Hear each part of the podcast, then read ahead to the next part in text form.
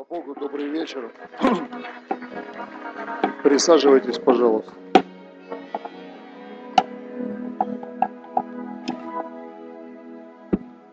Иногда, чтобы мы не умерли, надо делать потише. Громко не значит помазано. Спасибо, пусть Бог вас благословит. Присаживайтесь. А, мы вынуждены, вынуждены скитаться по всяким арендным помещениям, где мы не можем выстроить то. Вам не разрешают садиться? Просто я так чувствую себя неуютно сзади. Кто-то мне же к вам хочется повернуться, вам тоже что-то говорить. Я люблю в глаза смотреть людям. И, к сожалению, иногда мы не можем исправить ничего в тех помещениях, которые оказываются нам гостеприимны. Поэтому потерпите. Скоро вы отсюда уйдете, не в другое арендное помещение, пора в свое, и там все должно быть на серьезном царственном уровне, потому что мы строим Царство Божие, не подвал, не трущобу, не забегаловку, мы строим Царство. И если вы посмотрите, мне нравится смотреть, когда показывают разные официальные визиты, не знаю, каждого свои приколы. Я в новостях люблю смотреть, когда показывают официальные визиты. Приехал Си Цзиньпинь, показывают, как они в Кремле гуляют. Мне интересно, я не был в Кремле внутри. Ну, туда, куда не пускают, даже через экскурсию показывают, вот ведут вот это, вот это, вот это, вот это. И знаете, в Кремле есть концертный зал. Есть концертный зал большой, и в нем хорошо – в нем хорошо. Все, что устроено для царей, оно хорошо. Ну, как сказать хорошо? Это можно так сказать, хорошо. Это самый высокий уровень. Самый высокий уровень. Там не просто как-то все вот посредственно и так далее. Там все на самом высоком уровне. Смотрю, там они пошли, обед у них в каком-то отдельном зале зашли. И туда не вытащили миски, как в армии, там, или как в зоне оловянные такие, эти алюминиевые. Консервы никто не вскрывал там при них. То есть там красивая посуда, красивый интерьер, скатерти, все это красиво, достойно. Нам нужно относиться к церкви, к пониманию церкви через призму того, как проповедовал Иисус. Иисус проповедовал Евангелие о Царстве. То есть радостную новость или э, информацию Потому что радостная новость – это информация. Евангелие – это радостная новость с греческого. Евангелие. Когда мы говорим, что мы христиане веры евангельской, то можно сказать, что мы христиане, которые верят в хорошую информацию. Мы в НТВ не верим. Есть духовное НТВ, все будет плохо, будут гонения – нас отсюда, отсюда, отовсюду выгонят, мы будем жить плохо-приплохо. Я не знаю, я как-то больше верю в то, что мы будем жить хорошо. Не знаю, как у тебя настроена вера, у меня вера настроена на то, что все будет хорошо. Как Билли Грэм сказал, я Библию до конца дочитал, все хорошо кончится. И я тоже верю, что все хорошо будет в моей жизни.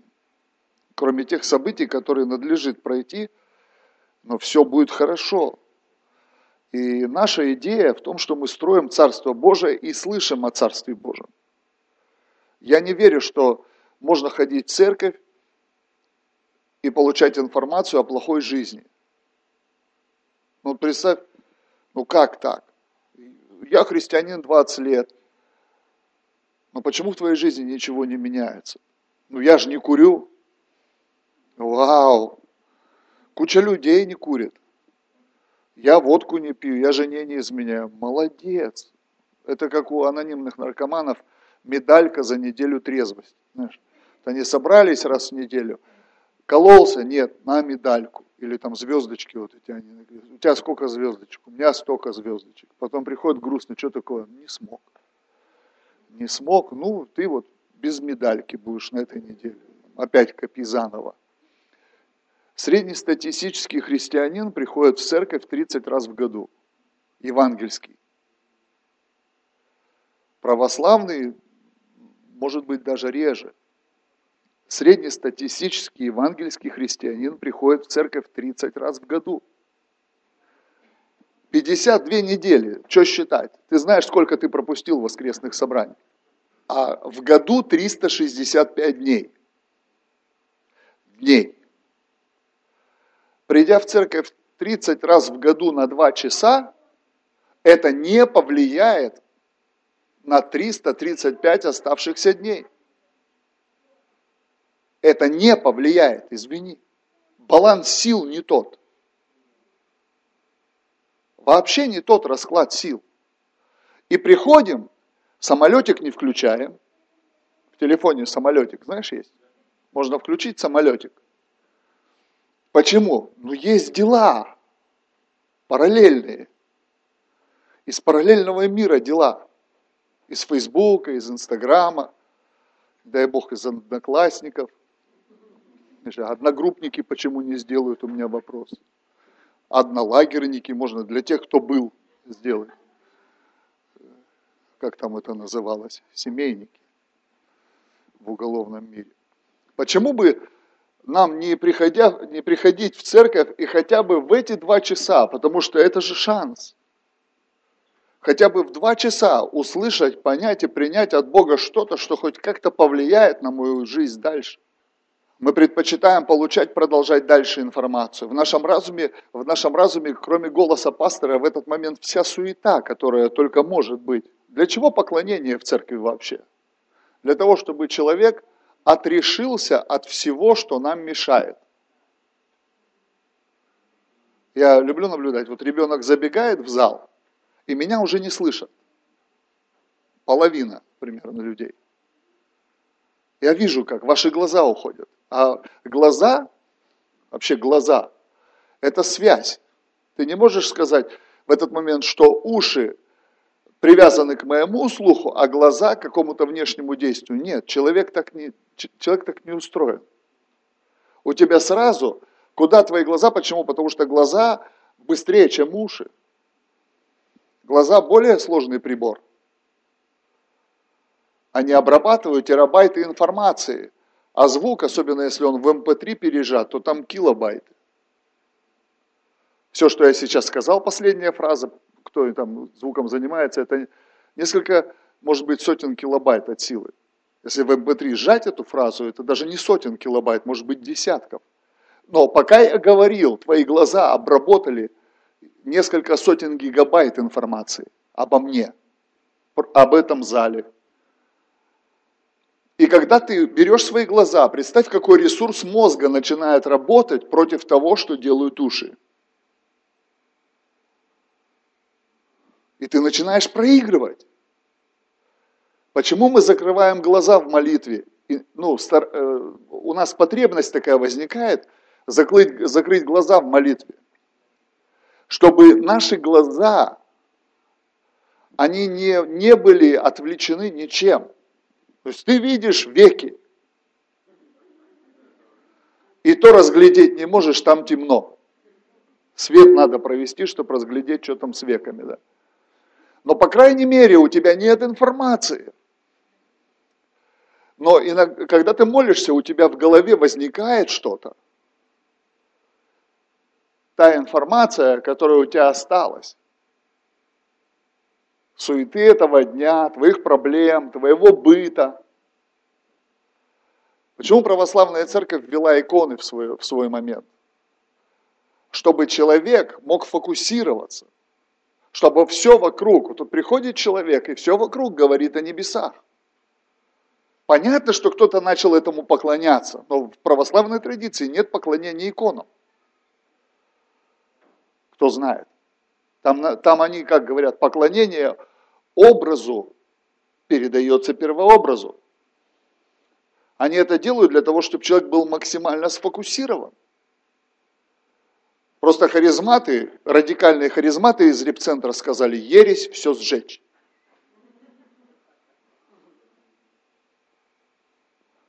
Но на самом деле это хорошие идеи.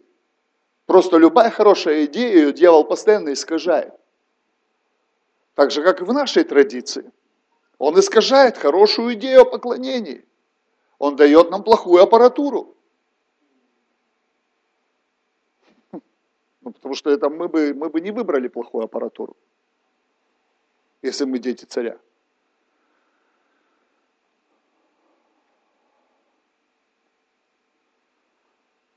Он дает нам акустически неподготовленные помещения. С кем бы я ни разговаривал об акустических решениях, они даже не знают, что такое. Я говорю, ты понимаешь, что даже сцена – это акустическое сооружение, это не просто помост, на котором кто-то стоит и во что-то играет. Мы можем на всю свою жизнь смотреть и не понимать идею царства, потому что мы его не видим. Потому что наши глаза считывают нелепую информацию о быте, о быте, который мы имеем на планете под названием Земля. Но если мы закроем глаза и попробуем представить, как бы выглядел наш быт, если мы говорим о царстве, религия вообще исказила эту природу Царства Божьего. Он говорит, это собрание бомжей. Такие неудачники, нищие, бедолаги, все эти люди. И потом говорят, и вообще ничего не надо иметь, надо быть бомжом. Как Иисус. Иисус не был бомжом. Он был путешествующий проповедник, но не бомж. Если я путешествующий проповедник и не имею семьи, мне хорошо жить в гостинице. Мне хорошо кушать где-то в общепите и летать в самолетах и так далее. Но так как у меня есть семья, у нее есть дом, и у нее есть хороший быт, это нормально. Если мы смотрим на Царство Божие и попытаемся его проецировать на нашу жизнь, если мы не смотрим на Царство Божие, то мы проецируем на нашу жизнь все что угодно. Ну, в лучшем случае зависть к соседу. В лучшем случае. Посмотрели, как Асав в окошко выглянул, о, язычники едут на хороших машинах. Сел и гонит. Бог говорит, ты в святилище сходи. Он в святилище сходил и что-то там увидел. Религия опять оттуда вынула. Он увидел, что все язычники сдохнут на своих лексусах. Нет. Надо еще больше что-то увидеть. Надо увидеть Бога, который что-то хочет в нашей жизни менять. Эту конференцию назвали «Дерзновение». Это ж прям вызов мне. Мы так боимся это слово, оно сказано в Библии 17 раз. Оно появляется в Библии 17 раз. Один раз в Старом Завете и 16 раз в Новом Завете. В Старом Завете слово дерзновение есть в моменте, когда Оза прикоснулся рукой или попытался поддержать, удержать наклонившийся ковчег, и Бог его поразил.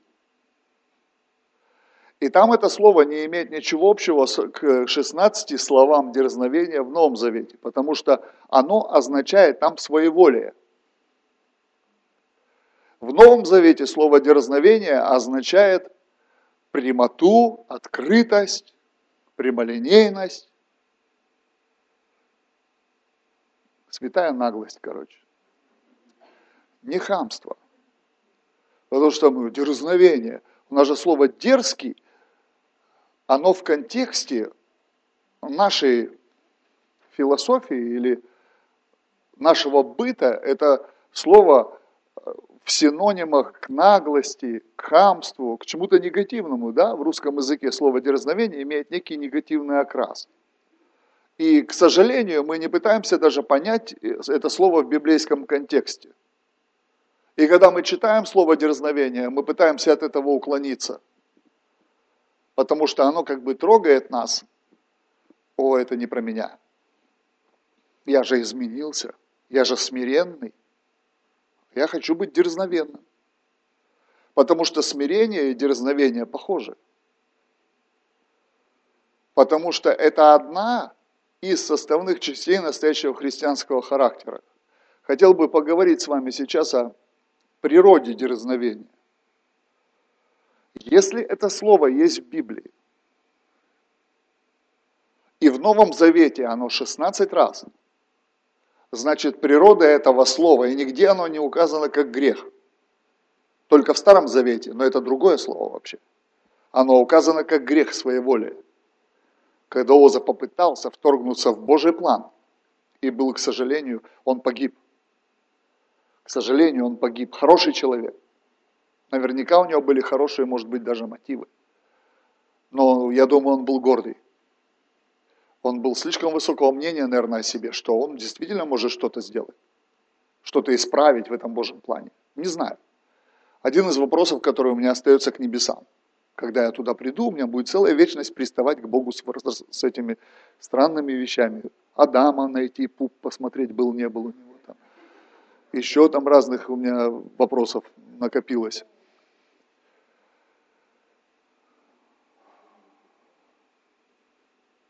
Ну а что? Ну реально же вопрос. Что было раньше, яйцо или курица, да? Понятно, Бог курицу сотворил. Мы же понимаем, про яйцо не написано, что Бог сотворил яйцо.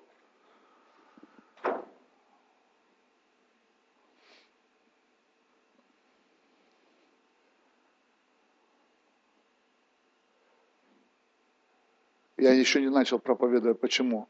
Потому что нужно построить вот этот момент, когда мы действительно войдем в восприятие.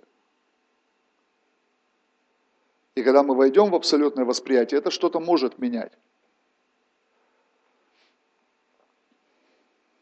Потому что я не для Фейсбука и не для Инстаграма сюда прилетел. Потратив время, здоровье, оставив семью и так далее.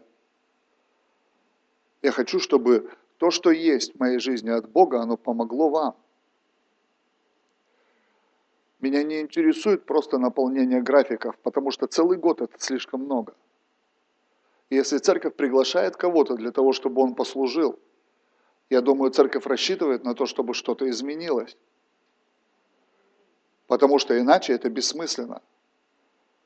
И я не епископ за кафедрой. Потому что епископ – это дар для некоторых административных функций. Но я не офисный менеджер сейчас здесь. Я не могу вам дать ничего, как епископ. У меня нету ничего для вас. У вас все хорошо. У вас хорошая церковь, хорошие пасторы, прекрасная команда, все устроено, я вижу. Даже караоке есть. И епископу не к чему придраться. И я не пастор сейчас. Потому что я не хочу спорить с вашим пастором в ваших глазах чтобы кто-то говорил, о, этот пастор лучше или этот лучше, или наоборот, вы не сказали, чтобы этот вообще никакой пастор по сравнению с нашим пастором. Потому что кафедра это не для того, чтобы соревновались пасторы. И когда за мою кафедру встают люди, это либо пасторы из моего свопасторского круга, которые продолжают назидать и вести церковь, либо люди из других четырех даров, которые есть в подарке Христа Церкви. Апостолы, евангелисты, пророки и учители. Пасторский дар трудится над церковью 365 дней. Но Библия говорит, что церковь строится на основании апостолов и пророков. Я просто немножечко отойду, еще попытаюсь привлечь вас немножечко к этому, к этому фундаменту. Я проповедовал это недавно в одной церкви, и потом даже проповедовал это в своей церкви. Я трачу очень много времени, я порядка 20 минут уже потратил на то, чтобы забрать вас у суеты. Только потому, что я не хочу быстро отдать вам эту проповедь, я хочу, чтобы что-то произошло. Апостол Иоанн увидел видение, в котором он увидел, как небесный Иерусалим проявился, как выглядит небесный Иерусалим. И он сказал, я видел этот город, он был где-то 2000 километров на 2000 километров размера.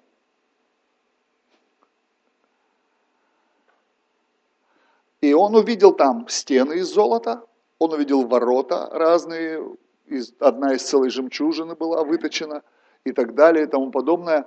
Но самое интересное, что привлекло мое внимание, он увидел там основание. И это основание было украшено. Оно было украшено полудрагоценными камнями и драгоценными камнями.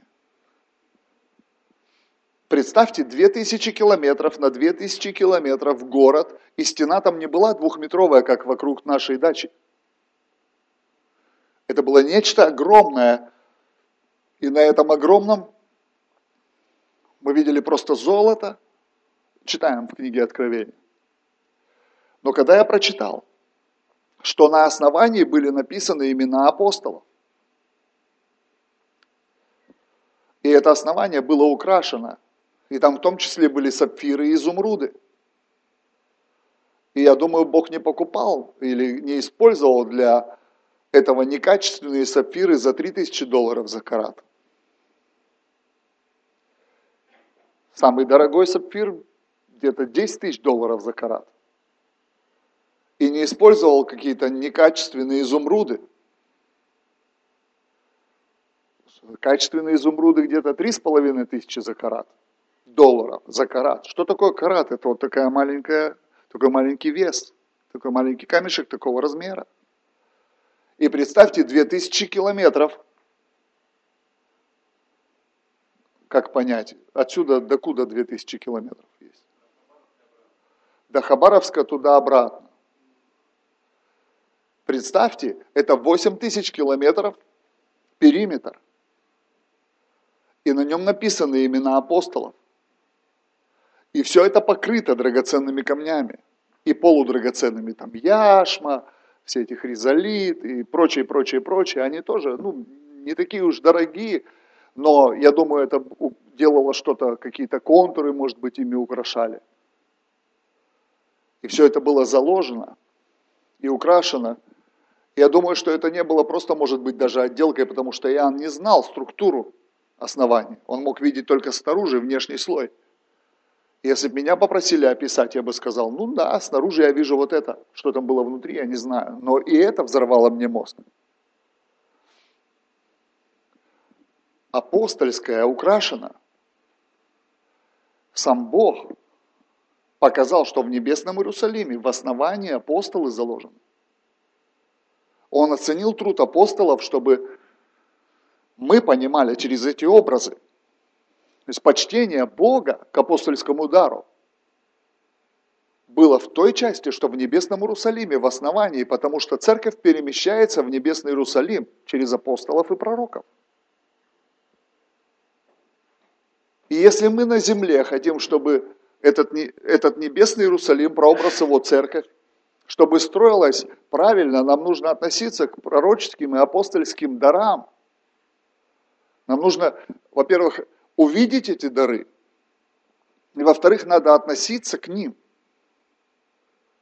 Не как к обычным людям, не фамильярно. При всем при этом мы оставляем место человечности огромное. Но моя человечность заканчивается там, где я вижу дар. Как только я вижу дар, меня не интересует этот человек просто как человек, я не буду к нему фамильярен. Я буду смотреть на него, Точно так же, как Бог смотрел на основание небесного Иерусалима. Он будет для меня настолько ценен, он будет для меня настолько дорог, что я могу сравнить отношения с ним через обкладывание драгоценностями, может быть даже бетоном. И если я смотрю на его плоть, то мое отношение к этой плоти будет через призму того, что я вношу в его жизнь драгоценное. И тогда что-то растет, тогда что-то строится. Если просто, о, брат, классно, сейчас шаурмы поедим, поедим в репцентр к ребятам, а потом в баню. Это, это просто человечность. Это здорово, но это ничего не созидает, простите. Это такой сезон, его можно проводить и без вот этих людей. Но если мы хотим что-то построить на земле, как на небе, вы поете эту песню? На земле, как на небе, и молитва Господня, она звучит так. Да придет царство Твое на землю точно так же, как оно есть на небесах. Но на небесах написано на основании именно апостолов – и это основание украшено. то значит на земле тоже должны быть имена апостолов. Не только апостолов Агнца. Там это были имена на небесном, в небесном Иерусалиме апостолы Агнца, 12 имен. К сожалению, Иуды там нет, вместо него Матфей. Но на земле мы украшаем те дары, которые действуют сейчас и закладывают основание церкви, на котором церковь уже может построить что-то. То, что мы можем строить из соломы, из золота, из драгоценных камней, как Павел там говорит, каждый решай, как будет строить. Но основание должно быть. Какое основание? Апостольское и пророческое. Это не просто тусовка. Когда я устраиваю в церкви конференции, они обязательно апостольские и пророческие. Меня не интересует поверхностное перемещение даров из-за кафедры за кафедру. Потому что никто лучше не построит вашу церковь, чем ваш пастор. Поэтому, пожалуйста, будьте мудрыми, различайте дары, различайте степень влияния. Мы можем улучшить заботу о церкви через пасторский дар, но не, мы не можем построить церковь выше и шире. Потому что пастор, его ответственность оберегать и сберегать. Он всегда смотрит на то количество, которое у него есть, и у него задача вот просто, чтобы никто не повредил вот этим людям. А апостол приходит и говорит, что вас так мало? Не весь ли город дал вам Христос? Почему бы не рискнуть и не пойти? Почему бы не попробовать расширить Царство Божие? Почему бы? Пастор всегда осторожен. Он в своем послании аккуратен, чтобы никто не обиделся, чтобы никто не хлопнул дверью и не пошел в соседнюю церковь. Апостол может прийти, как Иаков на соборе, начать проповедь со слов «прелюбодеи и прелюбодейцы». Представьте, собор. Начало проповеди. Давайте поаплодируем. Сегодня нам служит апостол Иаков, апостол Агнца. Аллилуйя, Иаков, Иаков. Фотки все делают, селфи, хэштеги. Иаков проповедует, а потом начало проповеди. Он прокашлялся и говорит, прелюбодеи, прелюбодейцы. Это соборные послания. По-русски это проповедь на соборе. У нас соборы есть росховые, там есть проповеди, потом там распечатки проповеди. Представь, проповедь Якова. И кому он проповедует? Пасторам, лидерам на соборе. Жесть. Это апостольство. Апостольство приходит и бросает вызов. Оно приходит и делает что-то радикальное, от чего трещат мозги. Если ты не будешь возмущен против меня в течение трех, трех, трех дней, то значит я ничего не сделал. Прости. Ну, я, не буду, конечно, тебя в грехах разоблачать, сто лет мне это надо. Я не очень люблю белье стирать. Но я хочу потрясти некоторые вещи в твоей жизни. До такого момента, вы знаете, если я хочу себя продвинуть куда-то, я выбираю проповедника, который дальше меня в этом. Я начинаю смотреть его до того момента, пока я его ненавидеть не начинаю. Вот когда меня от него начинает трясти, знаете почему? Потому что у каждого проповедника, который имеет прорыв в чем-то, у апостольских людей, есть эта золотая нить, в чем у него прорыв. И мне нужно ее нащупать.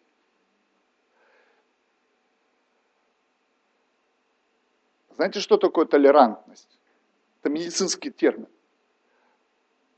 Это когда ты вынужден соглашаться с чем-то инородным в твоем теле и терпеть это. И не отвергать это. я начинаю смотреть до тех пор, пока в меня не вторгается это инородное. Там деньги пришли к вам на счет пока не начинает это вторгаться в меня, я должен это почувствовать, понимаете? Когда ты получаешь занозу, ты не празднуешь это.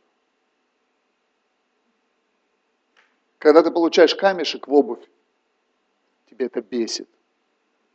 Вот я смотрю проповеди от того, меня не интересует, вау, аллилуйя. Меня интересует, чтобы меня трясти от этого начало. Значит, ты заладил одно да потому. О, тебя это трогает. А почему? Тебе раздражает это? А что именно? И когда я начинаю разбираться с этим, это значит, в меня попало. Что меня раздражает? Что? Знаете, что меня раздражает? Название вашей проповеди. Я имею в виду в той части, что когда я смотрю, меня начинает раздражать дерзновение этого проповедника. Значит, он в этом имеет дерзновение, а я не имею в этом дерзновения. Он имеет, а я не имею. Поэтому меня раздражает это. Кто раздражался от чужой хорошей машины?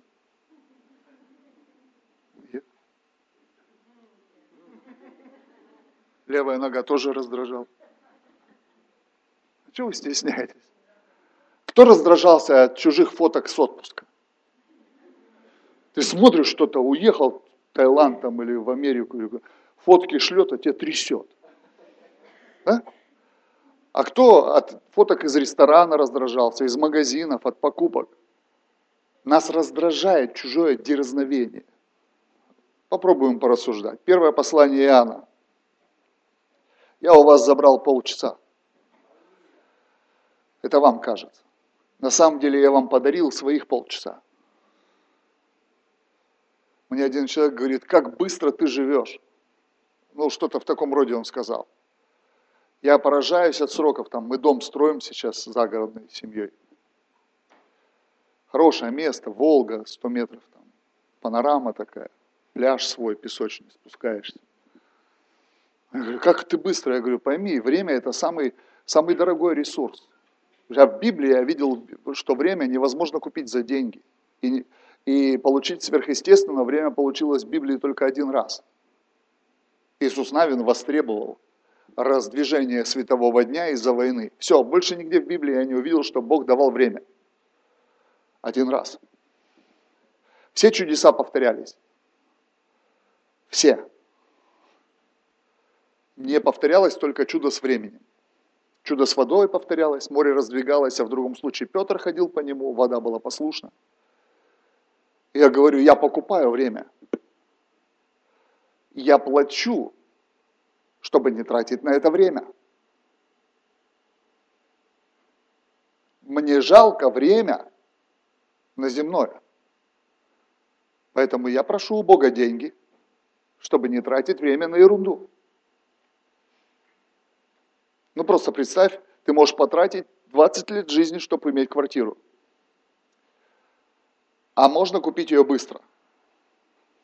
Да нормально все будет, не переживай. Пастор так вздыхает. Единственная власть, которую мы имеем сегодня над временем, это деньги.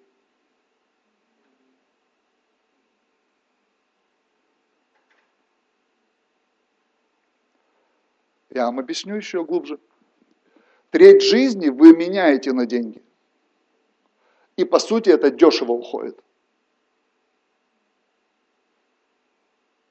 Да? Давайте живыми будем. Я вас не слишком шокирую. По сути, мы по дисконту сливаем время. Да? Ведь всех нас не устраивает наш доход. Кого устраивает зарплата?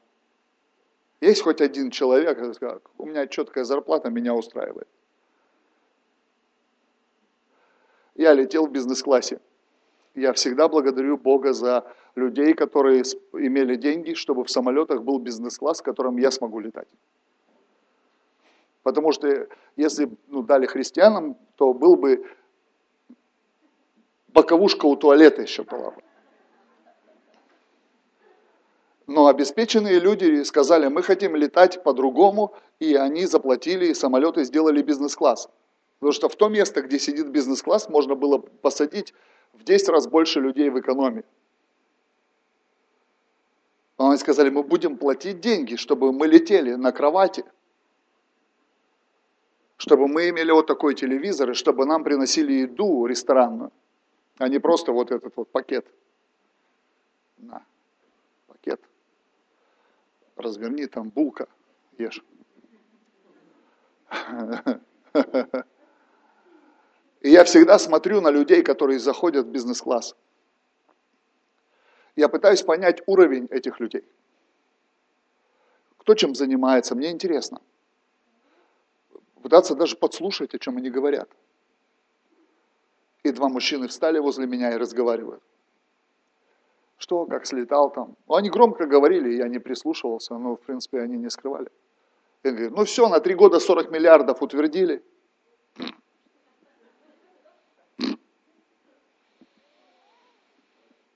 Знаете, что я делаю? Я говорю, эй, чуваки, я тут с вами в одном самолете. Попробуйте догадаться, кто я.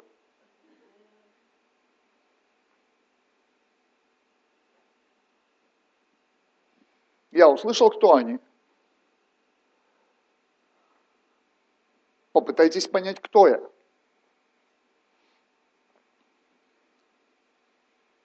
Ресурс, время. Ты можешь потратить всю свою жизнь, отдавая себя крайне дешево, и так не отдать себя Богу. Кроме той молитвы покаяния, которая освободила тебя от греха, сняла с тебя это бремя, и все. И все. И ты вроде бы и сказал, я отдаю тебе всю свою жизнь, но на самом деле ты продаваешь, а, продолжаешь отдавать себя дешево своей работе, и ты продолжаешь отдавать себя абсолютно бесплатно в своем сне. Если мы сегодня проведем время пару часов вместо проповеди, я попробую вас учить. Я не чувствую, что я должен проповедовать. Вы потерпите? А если не потерпите, я буду говорить для себя, вы можете уйти.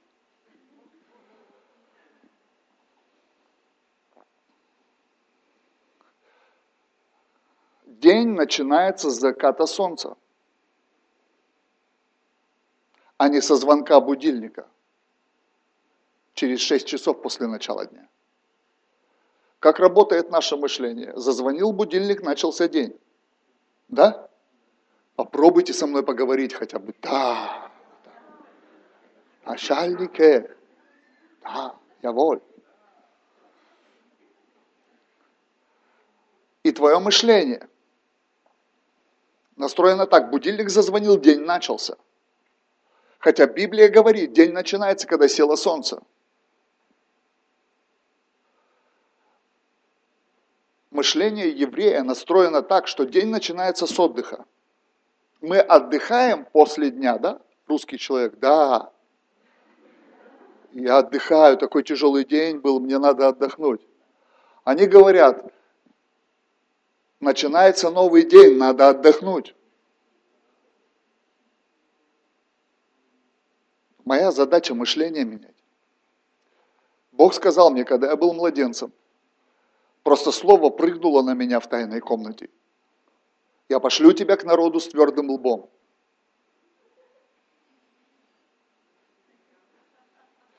Я сказал, за что? И дальше Бог сказал, но твой лоб сделаю тверже. Аллилуйя. Я говорю, тогда я готов. Мы с вами как два пасхальных яйца встретились. Но я побежи, победю. Твои твердыни треснут, потому что у меня есть убеждение. Я поменял твердыни на убеждение. Я выкинул твердыни, позволил Слову Божьему, которое как молот разбивает скалу. Оно разбило мои твердыни и поместило в меня твердое убеждение. Библейский. И вот сон. Я иду отдыхать. Мой день начался. И я войду в новый день с лучшим, что я получу от начала дня. 8 часов. Что Библия говорит о сне? Библия говорит, когда родится церковь, мы будем вразумляемы сновидениями. И Иезекииль пророчествовал о церкви в находке. Он сказал, что эта церковь будет начинать свой день с того, чтобы лежа учиться. Помнишь, как ты в школе мечтал? Лежа учиться. И спать, и учиться. Помнишь? Мечта сбылась. И Газпром ни при чем, Бог при чем. Библия говорит, они будут сновидениями вразумляемы. То есть они, по сути, когда я ложусь спать, я говорю, Бог, я учиться.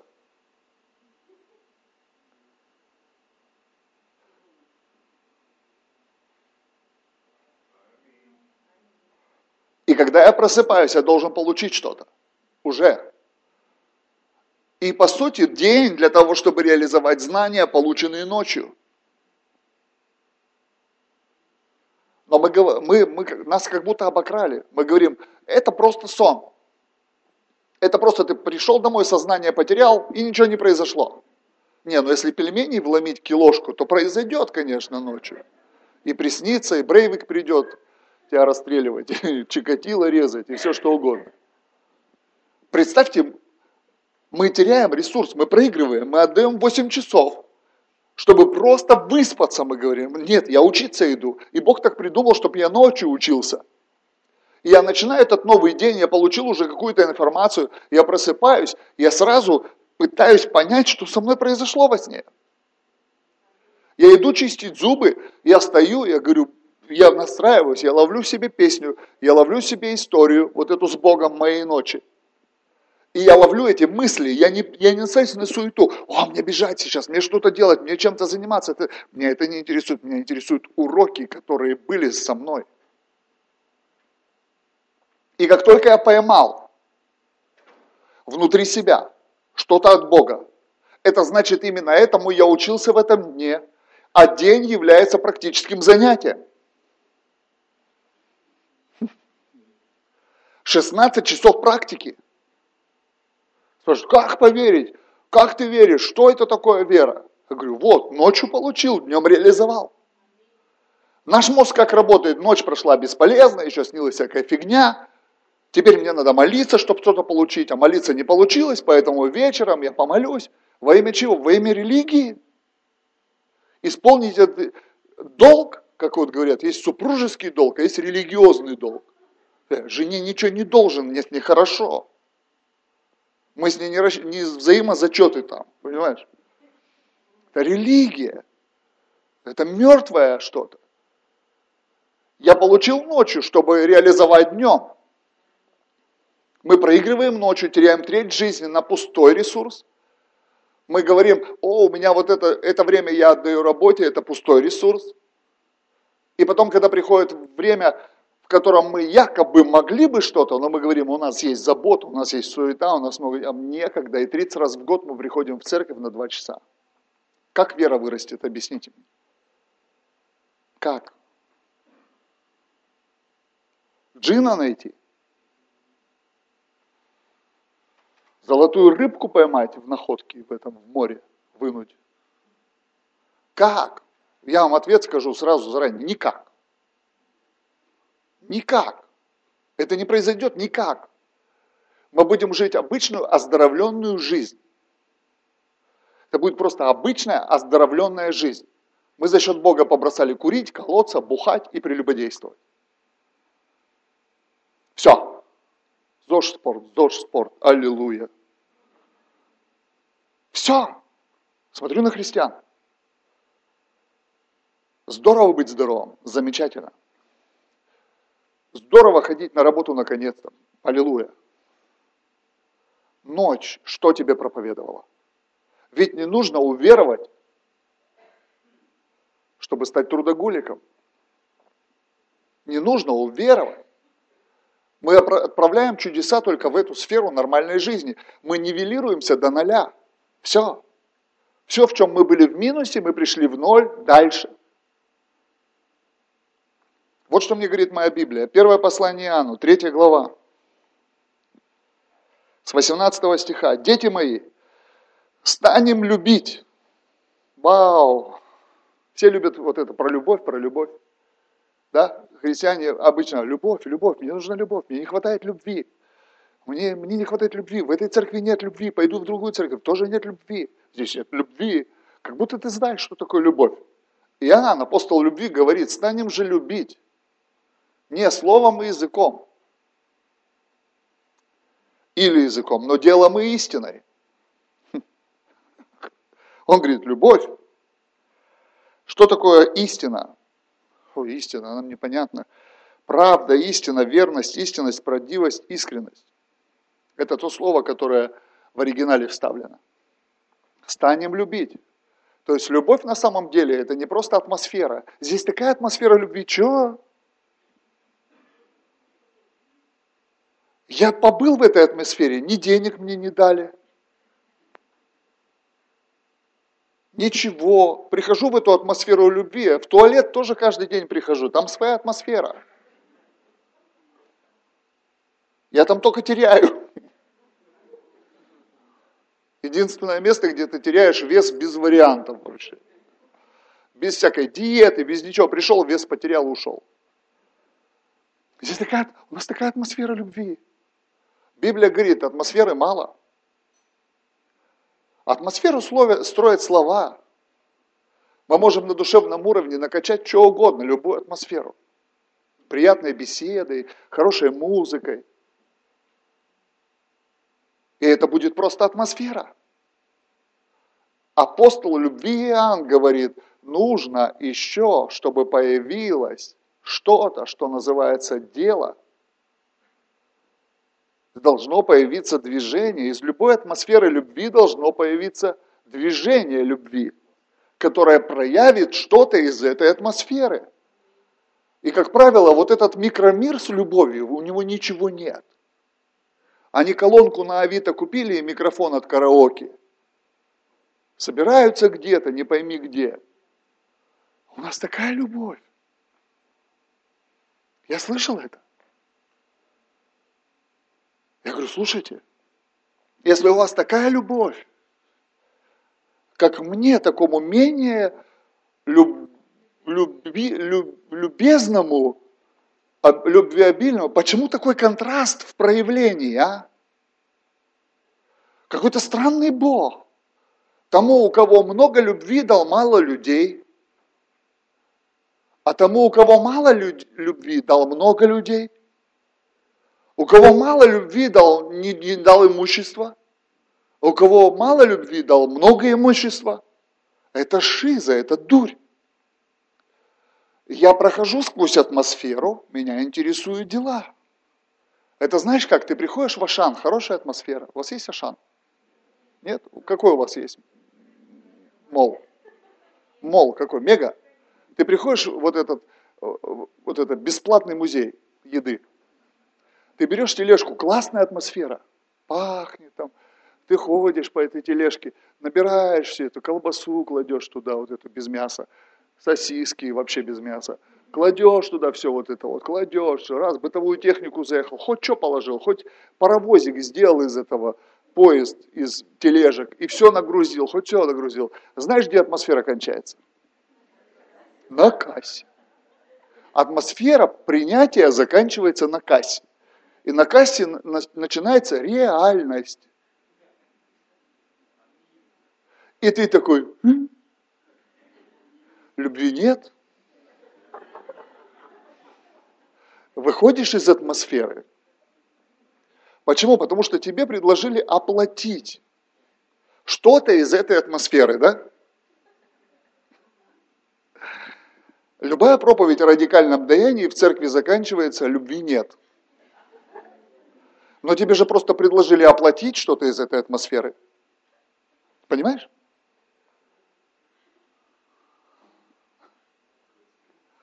Держись, пастор. Из любви, понимаешь? Оплатить что-то.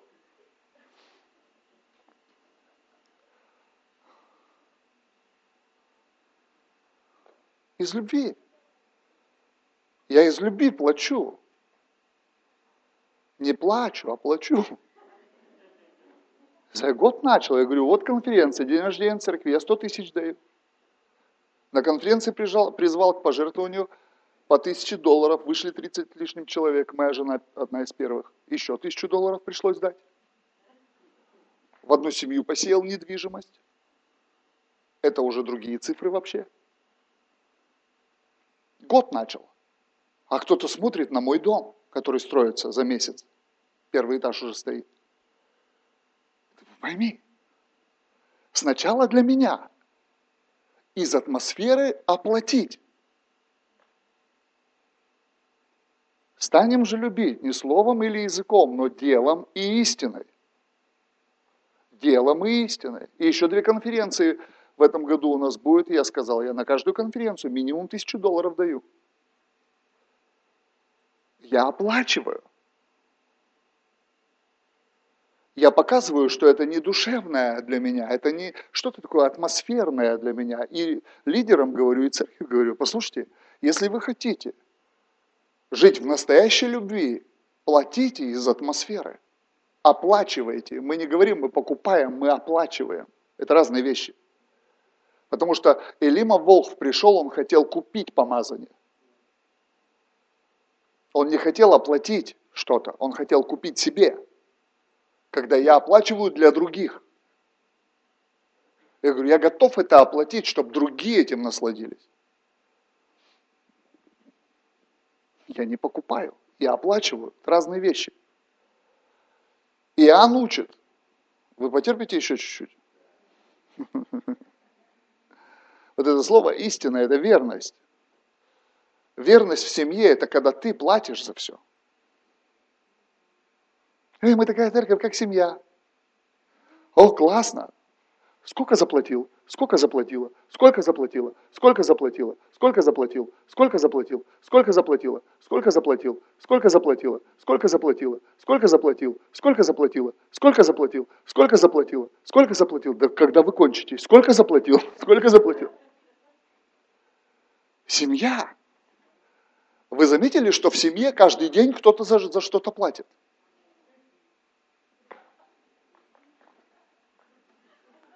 Заметили? Это нормально? А как мы в церкви платим? О, оплачиваем.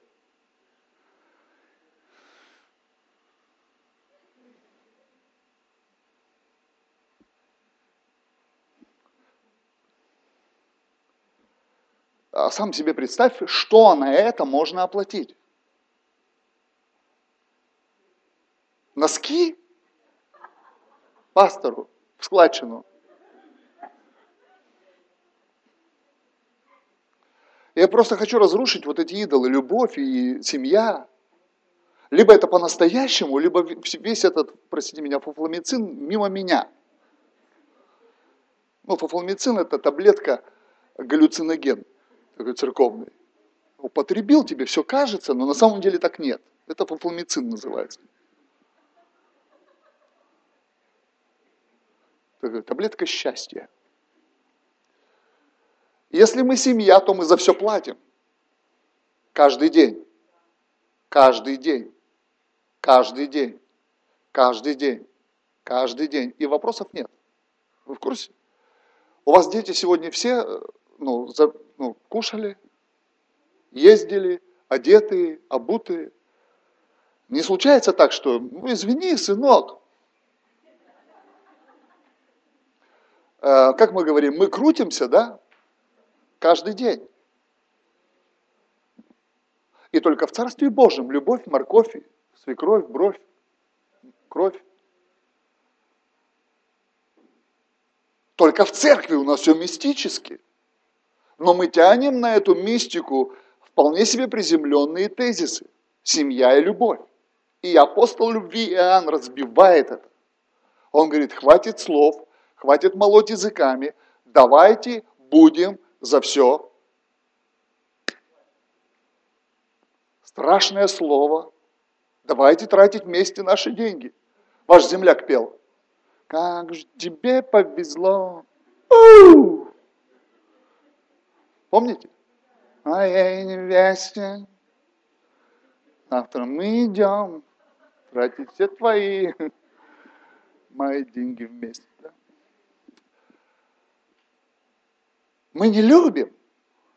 То есть мы любим атмосферу, но действовать из атмосферы не любим. Там сразу все кончается. Но это Иоанн. И вот почему узнаем, что мы от истины и успокаиваем перед Богом перед Ним сердца наши, И вот почему узнаем. То есть причинно-следственная связь. Смотрите, почему мы узнаем, что мы от истины? Потому что мы из атмосферы действуем. Представь, можно прожить в обольщении, когда нет никакого радикального движения в церкви. Когда церковь из года в год живет, ничего не меняя в плане своего имущества. Это странная нищая семья. Это странная любовь, которая, вот, вот эта ложь, знаете, есть ложь о любви с милым рай в шалаше. Да ну! Да ладно! Тогда и живите в шалашах, в трусах этих из камыша.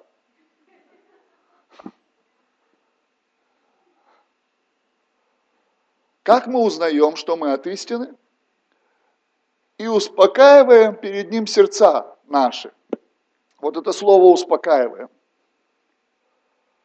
Мы должны понять, что единственное, что принесет в наше сердце твердое убеждение – это жить из атмосферы, действовать из атмосферы.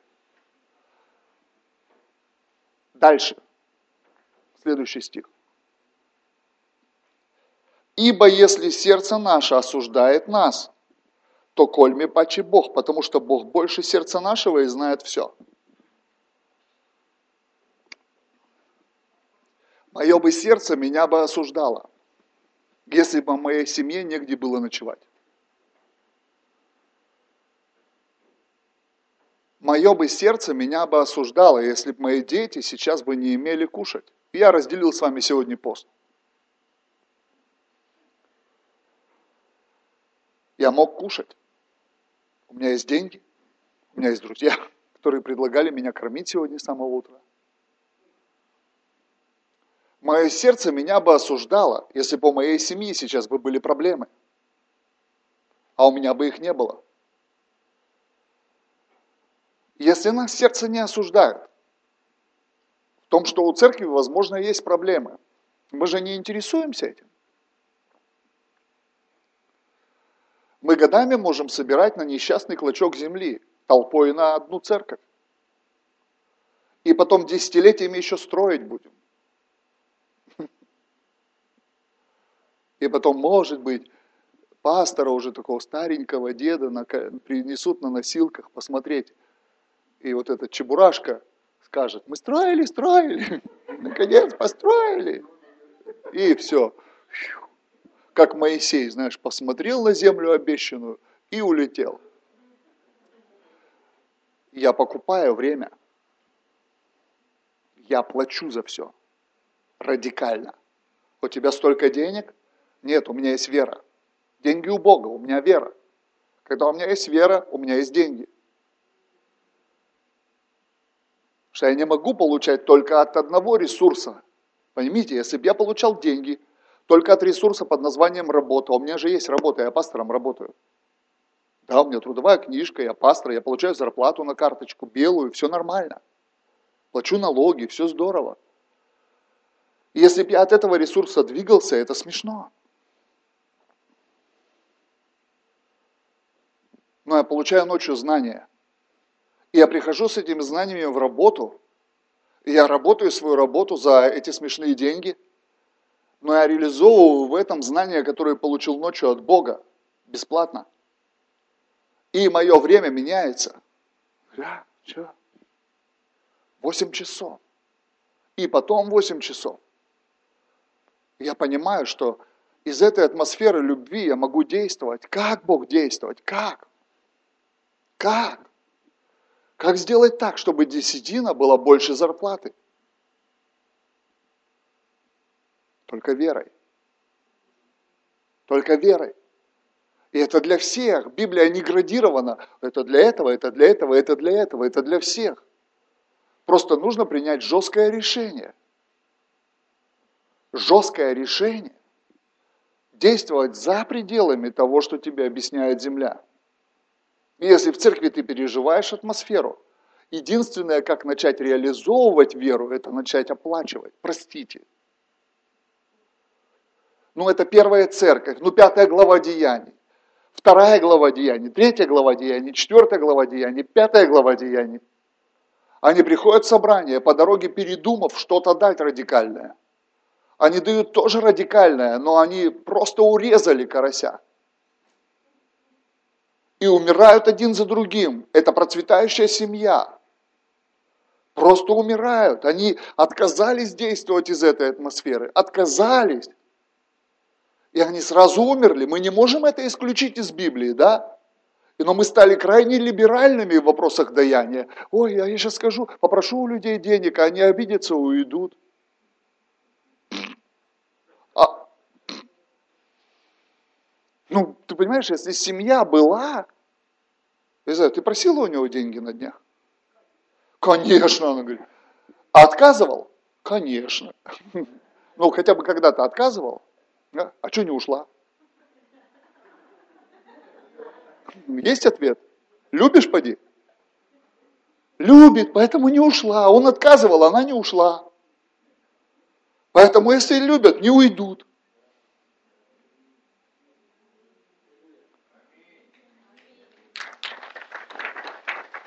А если уйдут, значит, что это сказки про белого бычка. И это все игра. Игра. Понимаешь? Игра. Поэтому первая церковь, она проявляла любовь в даянии. И они не были бомжами. 100 тысяч в Иерусалиме была церковь из 200 тысяч, которые жили в Иерусалиме. Это не было так, язычники живут там, а на городской помойке живет церковь. Потому что Библия говорит, у многих из них были излишки в недвижимости. Библия говорит, у многих из них были излишки в недвижимости. У меня есть излишки в недвижимости. И эти излишки работают на царство. Два центра 1300 квадратных метров. Моя недвижимость. Излишки.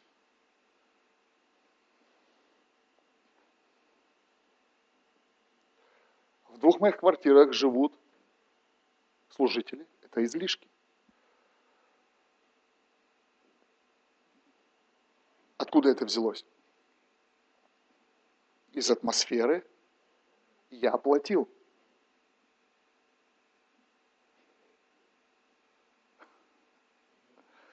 И дошло до того, что я стал способен, дошло до того, что я стал способен, и это сверхъестественно. Но я выбегал на одну молитву со своей Юлей. Мы были молодой и нищей семьей. Мы приехали в плацкарте на конференцию – и жили в хостеле с общим душем на коридоре. И она была беременна. И мы платили 10 долларов за этот хостел. И у меня были разделены все деньги, чтобы хотя бы чуть-чуть ее накормить вечером. И купить ей детскую пюрешку. У нее Манечка была у беременной по вот этим детским пюрешкам. И она злилась на меня, и мы поругались, она думала, что я не даю ей деньги. Но у меня, как у мужчины, все, что было, было попилено. Но она не злилась на то, что у нас было 100 долларов на жертву. И мы ждали, когда этот проповедник позовет радикально сеять. Мы ждали, когда он скажет, кто даст тысячу долларов, кто даст 500. И мы ждали, когда он скажет, кто даст 100. Это был наш шанс. Это было 15 лет назад. 15 лет назад. Сегодня я даю, я способен давать каждый месяц это. Не 100 долларов. Каждый месяц. Каждый месяц.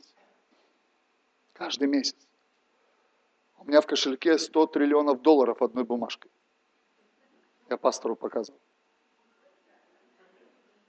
Да, реально.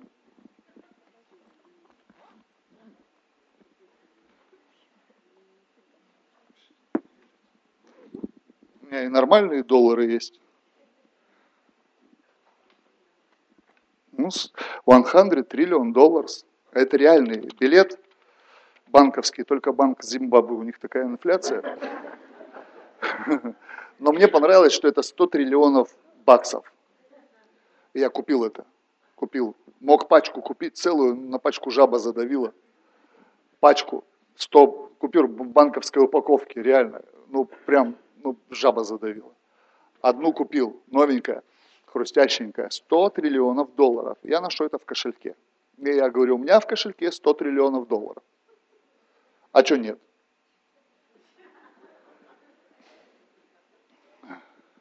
Поймите, из атмосферы, из атмосферы платить. Еще у меня одна купюра есть, я люблю все эти штуки. Ноль евро. Реально, билет Банка Европы, но он не, не платежное средство, это просто нумизматическая ценность. 500 лет реформации ее выпустили. Здесь мне понравилось изречение Мартина Лютера. Тут он сказал, сколько у вас веры, столько у вас смеха. Тут написано. А сверху написано, Божья благодать дается бесплатно. Я тоже это купил сразу. Потому что на самом деле, если я смеюсь, я верю. А благодать купить нельзя. Но я действую из благодати, которая дана мне бесплатно. И когда я прихожу в атмосферу, я из любви, я оплачиваю. И ко мне могут подойти и сказать, а ты можешь оплатить? Я вообще на таком уровне отношений в царстве,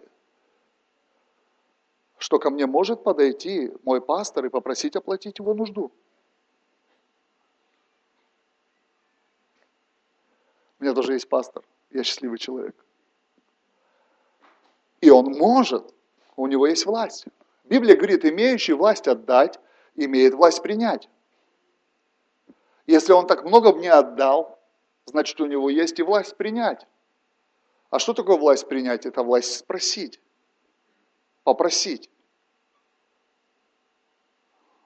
Ай-яй-яй-яй. Это же Библия. И я могу. Я могу тоже обращаться и говорить, слушай, у меня есть нужда.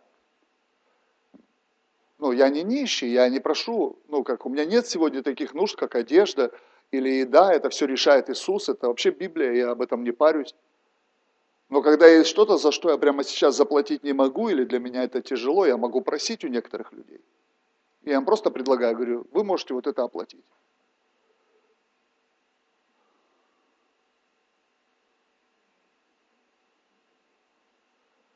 Я просто знаю, они меня любят.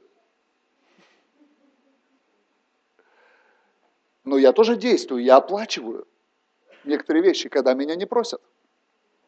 Я оплачиваю.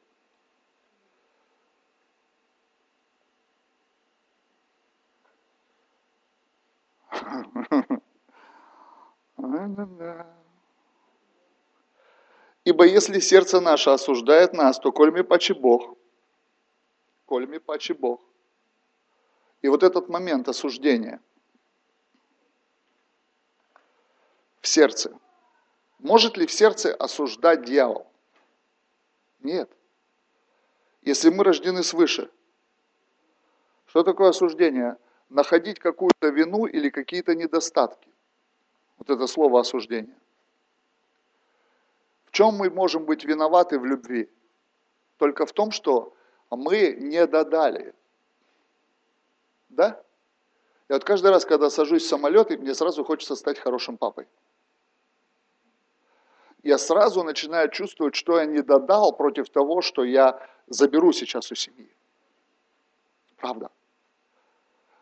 Я хочу стать хорошим мужем.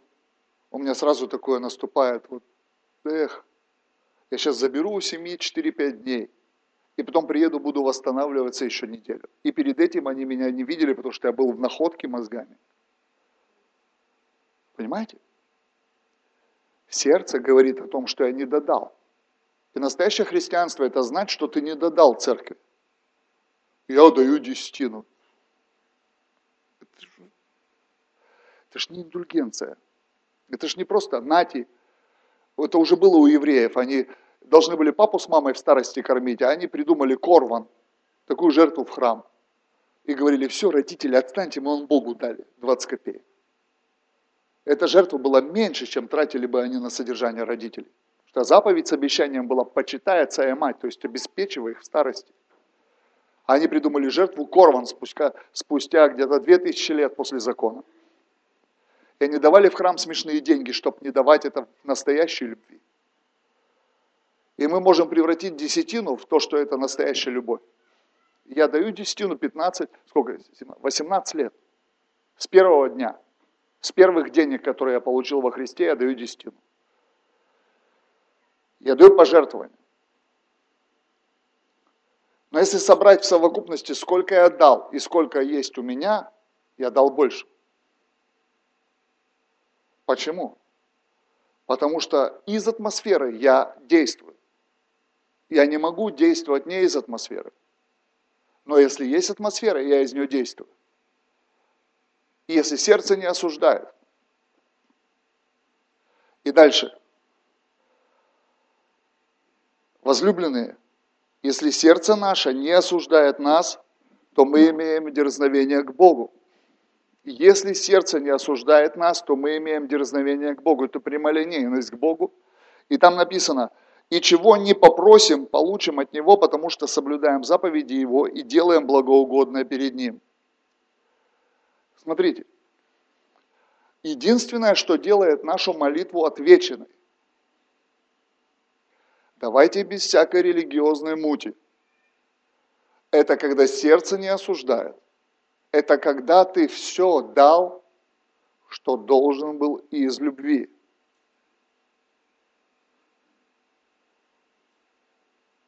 Мы исключаем участие в церковной жизни радикально, как в семье, но продолжаем молиться, чтобы Бог дал нам. И мы не получаем. И не получаем. И не получаем.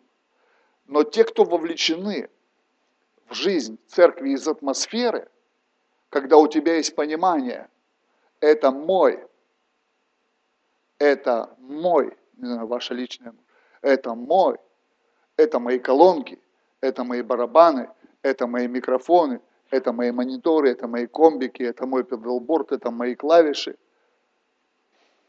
Это мое. И когда у тебя есть фокус на том, чего у меня еще нет, и я планирую за это платить, то тогда я вам сейчас такой инструмент сливаю вообще, то тогда я прихожу к Богу. Слушайте, я не прорываюсь за деньги.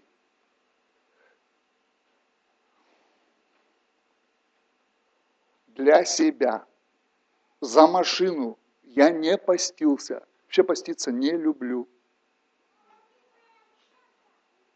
я готов меньше есть, но вообще не есть. Я не люблю, потому что у меня мозг, моя рабочая станция. Потому что толку от меня, что я не ем, мало. От меня больше толку, когда я ем. Потому что я мозгами работаю. А как ты тогда получаешь все? Я имею дерзновение. И вот это слово прямолинейность, простота – когда ты приходишь в отношения с Богом и говоришь, папа, я тут вот это затеял, вот это затеял, вот это хочу. Я еду в машине. Она хорошая. Но ей три года. У нее через месяц кончается страховка. Это гарантия. Я говорю, хотел бы новую. Я не скрываю, я прямолинейный. Я говорю, я хочу новую, я хочу, чтобы машина была на гарантии. Чтобы я вообще не парился. Сломалась, заберите, делайте, отдайте мне, чтоб ездил, или поменяйте на новую. У меня внутри, у тебя есть лицензия. Почему? Потому что в прошлом году я оплатил целый дом для церкви. Ну, к примеру. Я вам простой пример рассказываю. Хорошо, я разворачиваюсь, еду в автосалон, все решается, я уезжаю через три недели на новой машине. Я имею дерзновение. Дом. Юля приходит, говорит, она три года молилась в этом месте. У нее там свои отношения с папой. Она приезжает туда, ее Бог туда забирал на небеса два раза. Она просто не знала, что это было. Она думала, это посещение было, а на самом деле это было восхищение. Когда Робби Докинс к нам приехал, и мы ужинали, он рассказал, как его Бог восхищал на небеса. И когда он посмотрел на нее, он сказал, ты там была, она сидит, плачет. Я два раза там была. Я живу с человеком, который на небесах был. Но я могу ей говорить, дорогая, чаю.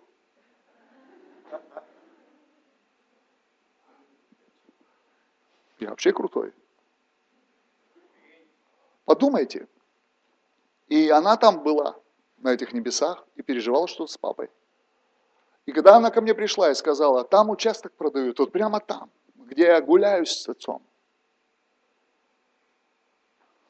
Я как человек сказал ей, вот у меня есть недвижимость, помолись, чтобы продалась, потому что рынок стоит, и тогда я куплю этот участок.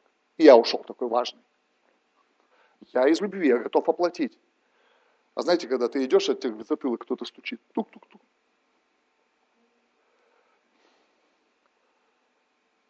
Послушай, ну, я не дал тебе идею, чтобы ты был нищим.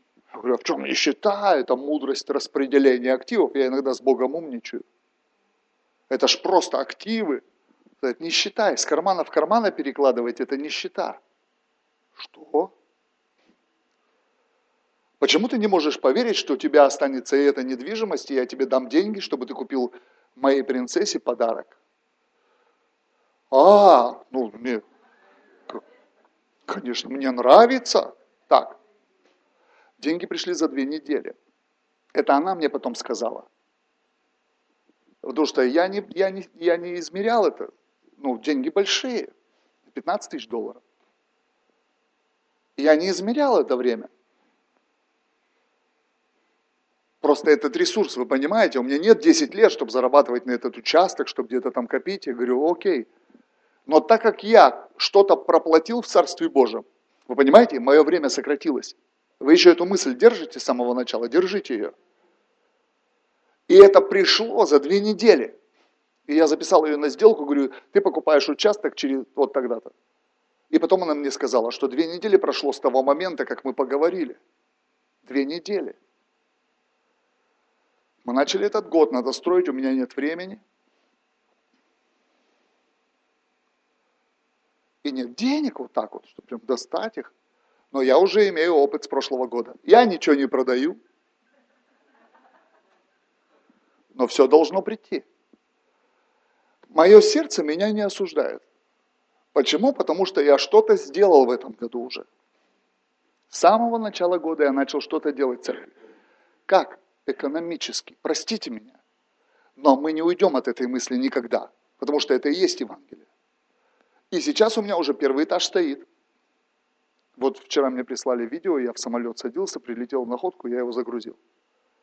На следующей неделе перекрывают уже второй этаж, и за неделю возводят третий этаж, и до конца месяца будет стоять уже крыша, и за все заплачено. Дом за месяц, за полтора. 180 квадратов. Все уже оплачено. 180 квадратов. и уже все посчитано, что потопление запустить, и все уже сделано, и в этом, в этом году. Почему? Я за это не молюсь. Поймите, я имею дерзновение в этом. Если вы хотите иметь дерзновение, я вам отдаю это. Если вы хотите иметь просто атмосферу, Живите в этой атмосфере. Однажды вы разочаруетесь и уйдете. Все эксперты атмосферы однажды говорят, что-то не хватает.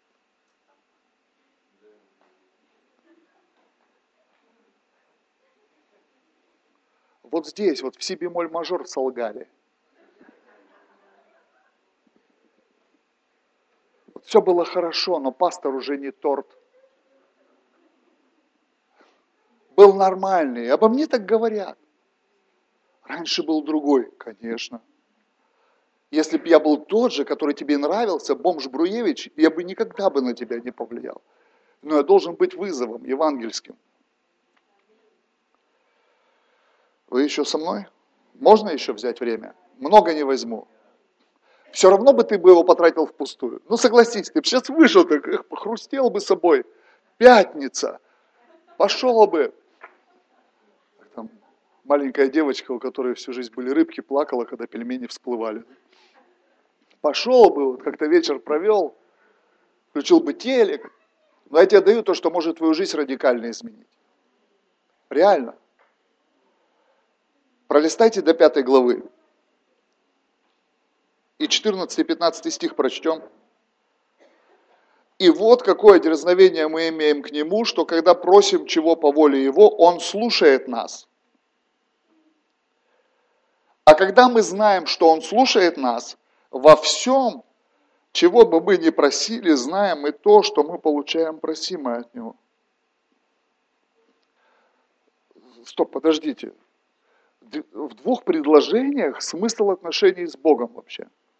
Если у нас есть дерзновение, то мы просто просим, да? А как мы просим? Мы знаем, что когда мы просим, Он нас слушает.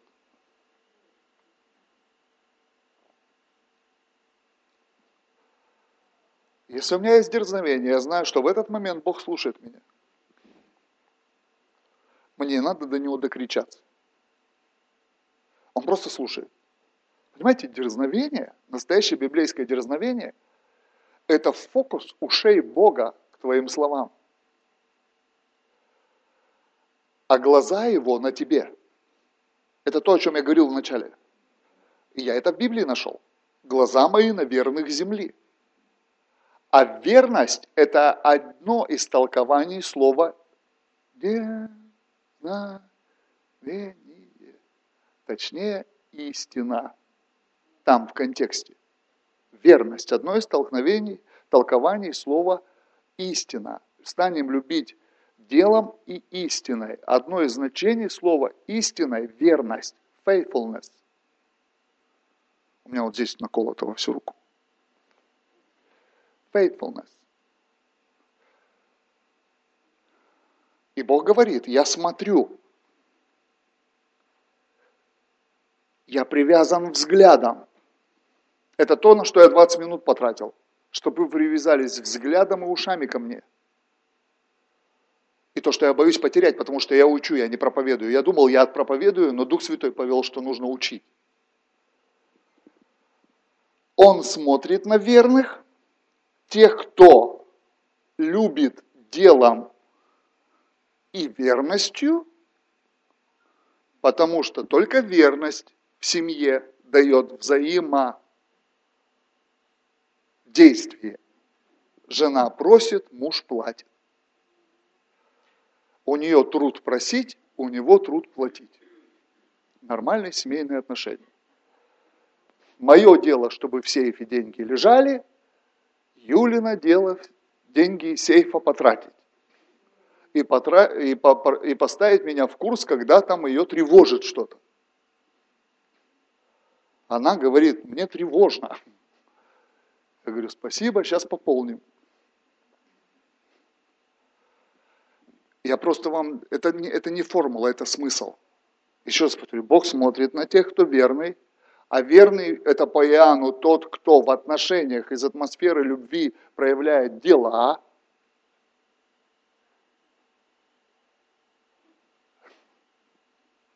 И здесь сказано, когда мы знаем, что Он слушает нас, то мы знаем, что мы получили просимое. И вот это слово «получили» – это констатация факта – вот он, момент веры, когда ты абсолютно уверен, что это произошло. Мы можем молиться годами и думать, что мы должны сражаться с дьяволом, и думать, что нам надо прорваться, и думать, что мы что-то там, какой-то дед у нас коммунист был, еще мешает нам все – А проблема только в одном.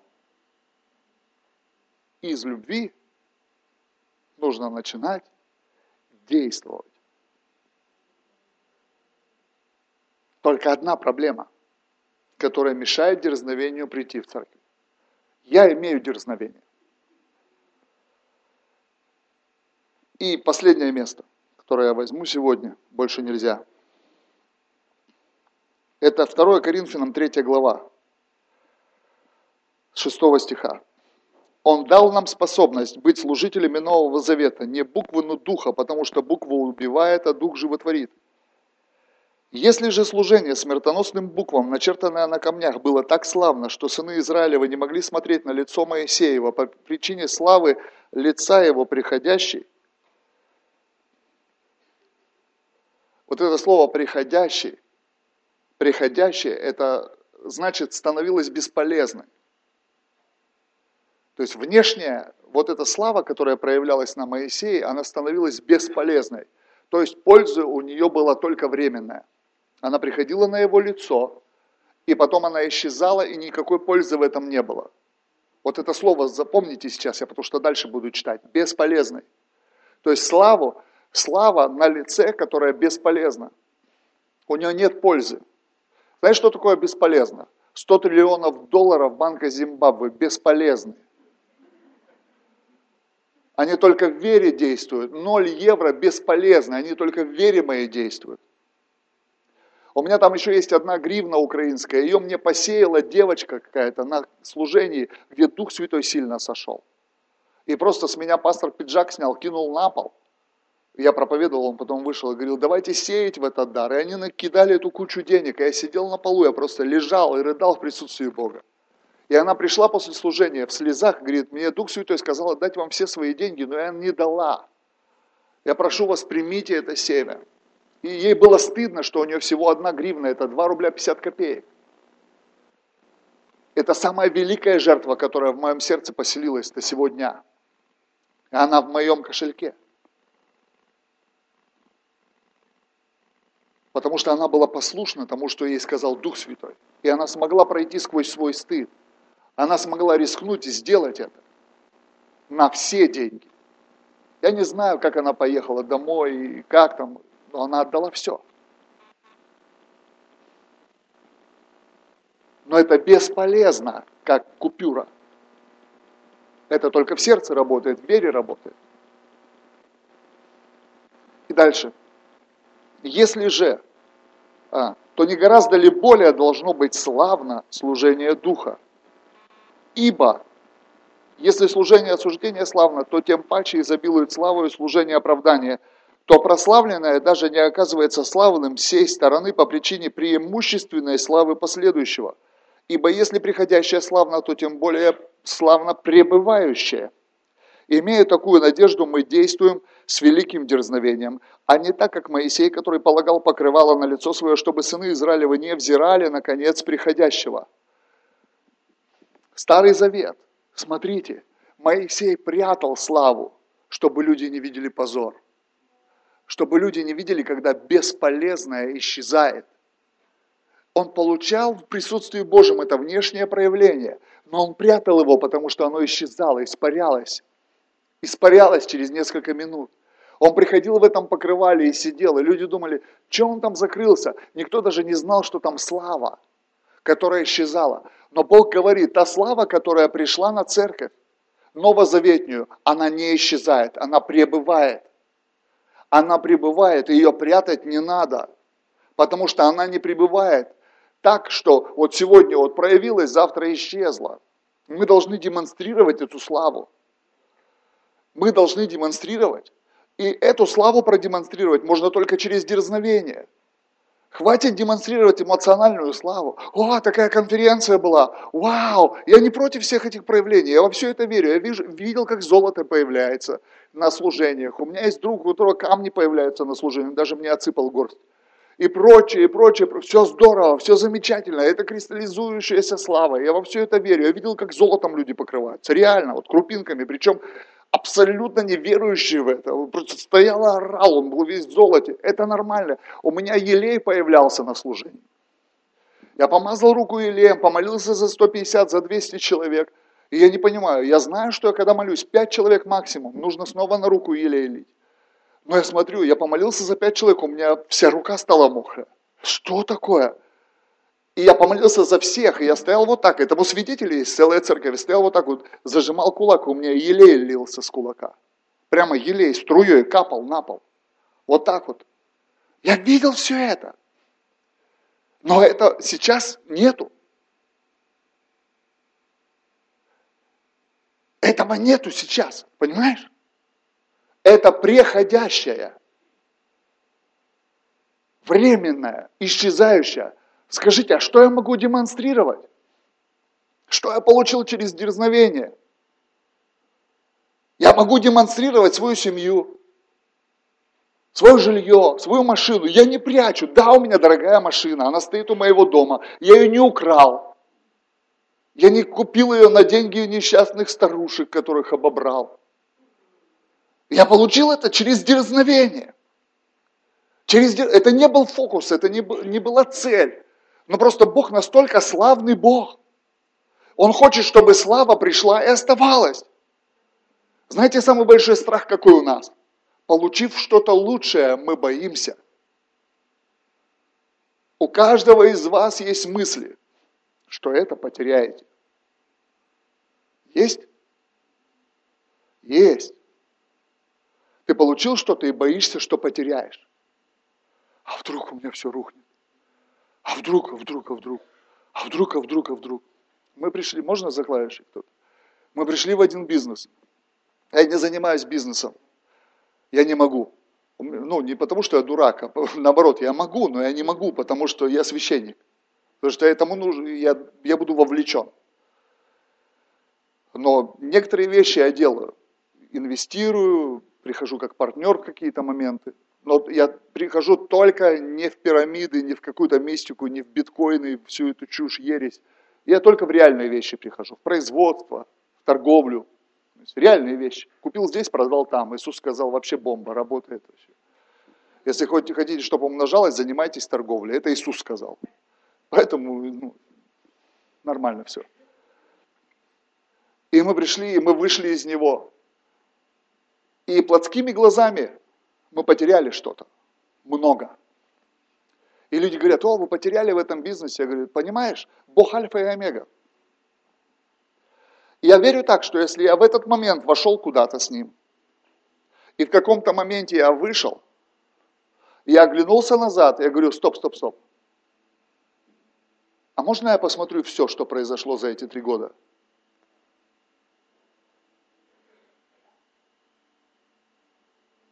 Мне говорят, ты потерял за три года 100 тысяч долларов со своими друзьями. Я говорю, подожди, но мы, при, но мы получили совокупно от всего, что мы делали, 400 тысяч долларов. Мой мозг говорит, что я в плюсе на 300. А это была всего лишь потерянная, исчезнувшая слава но проявленное всегда больше. У меня мозг по-другому работает. Я смотрю на то, что остается, а не то, что проходит. Пребывающее или приходящее. Приходящее, да, слава Богу, это было, это проявилось, как на лице Моисея, и исчезло. Но меня интересует то, что осталось.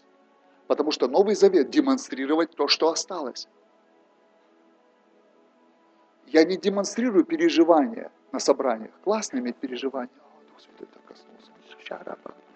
Я так лежал три часа, супер, вообще я за тебя рад, но это ведь ушло. А сегодня у тебя денег нет.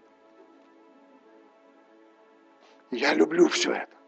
Представьте, я люблю. Я сегодня в гостинице начал молиться. И прежде чем я начал молиться, присутствие пришло. Я начал молитву с того, что я говорю, Иисус, ты здесь. Ты здесь. Это здорово. Но когда это состояние исчезает, приходящая слава, я хочу, чтобы что-то было проявлено и осталось в моей жизни. Ведь это Новый Завет – я хочу, чтобы у вас появились дома, машины, недвижимость, деньги, бизнес, сверхъестественные поступления, невероятные прорывы. Я хочу, чтобы у вас появилось здание быстро, чтобы вы не тратили на это драгоценные десятилетия, чтобы вы не превратились в этот долгострой пана тыквы, в год по кирпичу толпой. Быстро, быстро, как семья, из любви. Это наше. Это то, что мы оставляем в вечности. Просто представь, ты придешь на небо, и вдруг тебе кинутся тысячи людей. Ты уже живешь на небесах сто лет. И какие-то люди прибегают тебя обнимают. Ты говоришь, я вас даже не знаю. Они скажут, мы спасаемся. Мы продолжаем спасаться в этом доме молитвы в Находкинском. Ты ведь его строил. Ты давал на это деньги. Ты был радикальным. Ты не просто 100 рублей в воскресенье 30 раз за год принес. Ты реально сказал, так это вообще смысл моей жизни. Это вызов, это шанс. Один раз в жизни дается. Станем же любить. Не словом и языком, а делом и истиной. И получим дерзновение, когда в сердце нет осуждения. У меня нет осуждения. У меня нет осуждения, никакого осуждения. Вообще. За то, что я имею, у меня нет никакого осуждения. У меня не стыдно, я не прячу это. Это, да, это Бог. Я говорю, слава Богу за все. Слава Богу за все. Я не прячу. Что исчезло, то исчезло. Но что осталось, то осталось. И служение Нового Завета, способность, которую Он нам дал, это иметь славу, которая остается. Но мы же не ходим с лицами в масле. Мы не ходим покрытые золотом. Мы хотим, чтобы золото было на пальцах, на шее, на руках, кому где нравится, на пальцах ног у кого-то, может быть, я не знаю. Кто может где-то еще пирсинг вставленный золотой. Мы же не хотим просто что-то виртуальное. Нам нужно разбить этот стыд, иметь имущество. Я не могу себе это позволить, это ложь. Ты как ребенок Божий даже не знаешь, что ты можешь себе позволить. Ты даже представить себе не можешь, какой у тебя ресурс. Я так люблю сказки про себя. Они пророческие. Я люблю этих всех выдумщиков. А тебе, ты знаешь про тебя, что говорят? Я говорю, что, ну-ка расскажи. Что ты долларовый миллионер. Я говорю, аминь. Знаете, почему я с ним согласен? Я дал столько.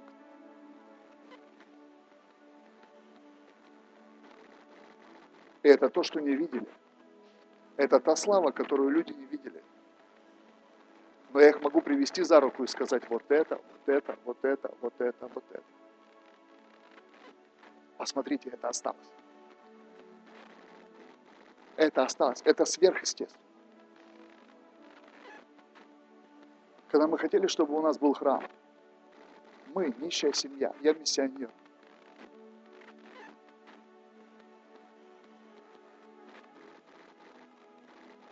Мы взяли вот так вот 65 тысяч долларов, нашу квартиру. Я стоял, держал их в руках, я хотел их как можно быстрее бросить в окно в банк. Потому что я говорил так мало, чтобы сделать так много. Так мало денег нужно, чтобы тысяча человек могло приходить в собрание каждое воскресенье.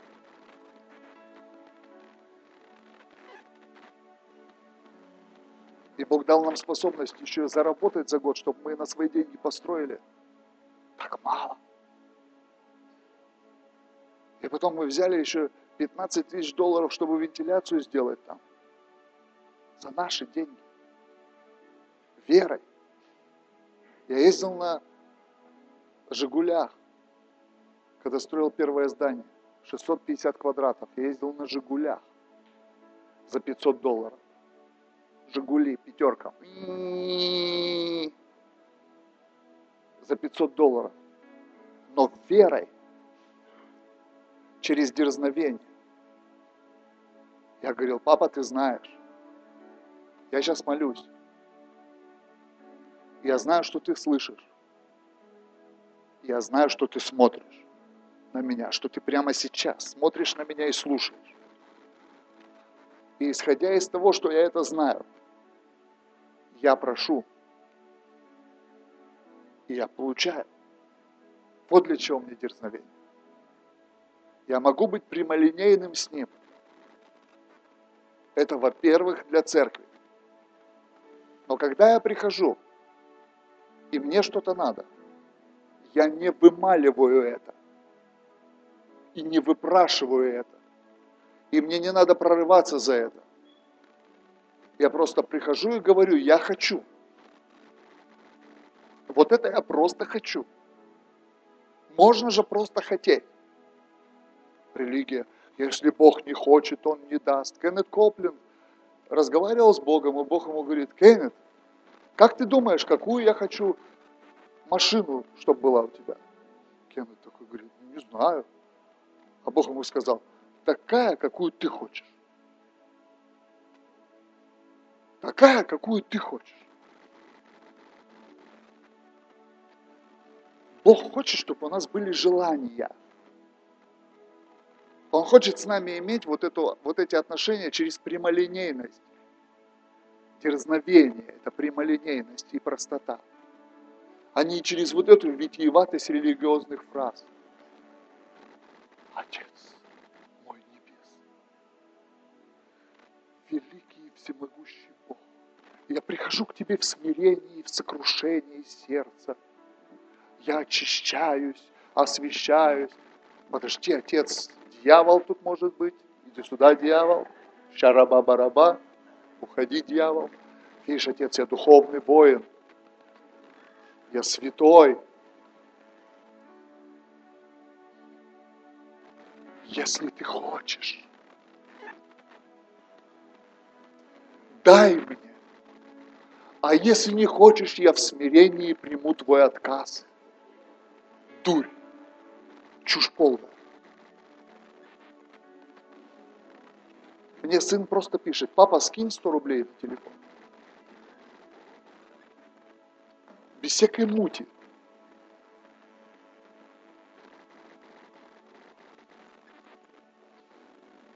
И только из-за того, что он сын, я хочу делать ему подарки. И мне не надо, чтобы он заслуживал. У нас в семье нет этой идеи. Заслужить должен. Нету. Мы верим в незаслуженные вещи, потому что милость всегда превозносится над судом. Мы не платим за хорошие отметки. Мы учим детей быть лучшими. Но если у них не получилось, потому что они дети, мы все равно демонстрируем к ним свою максимальную приязнь.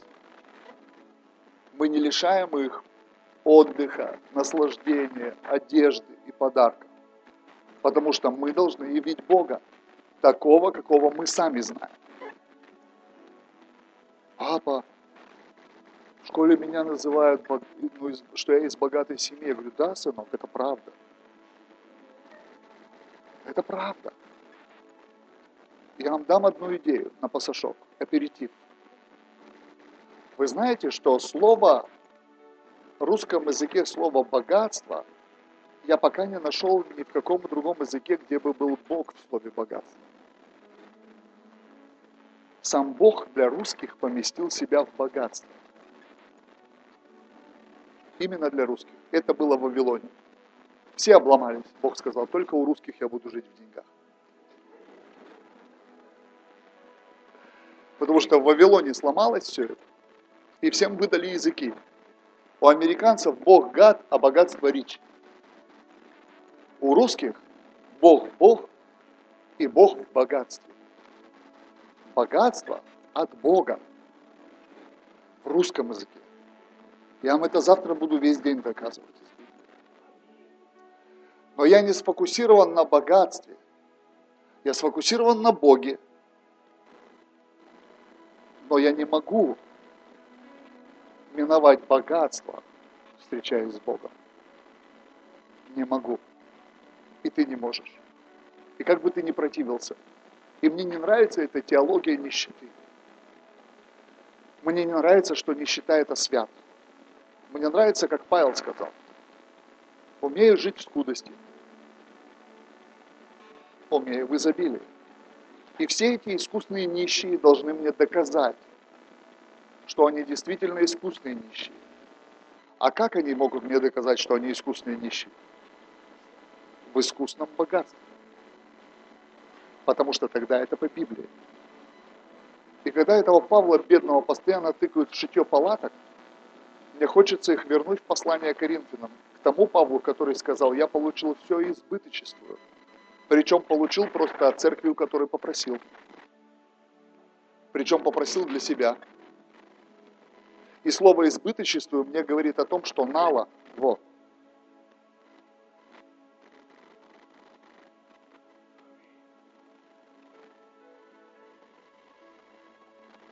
Это когда ты месяц оплатил, а деньги еще есть, и ты девать не знаешь куда. Мне нравится, когда я еще это не потратил, а уже новое пришло.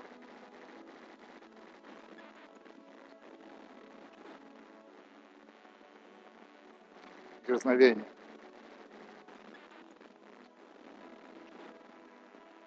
А сейчас практика.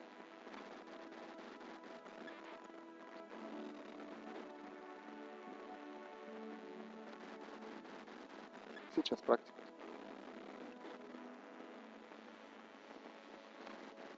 Что такое сказать? Да, сейчас мы будем, будем пытаться в церкви за что-то заплатить.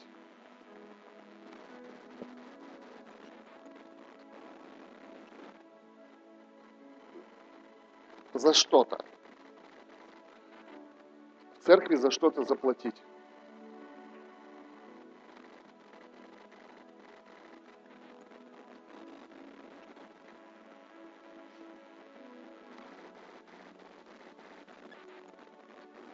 Вас есть эта штука, да? А я включаю всегда себе. Таймер.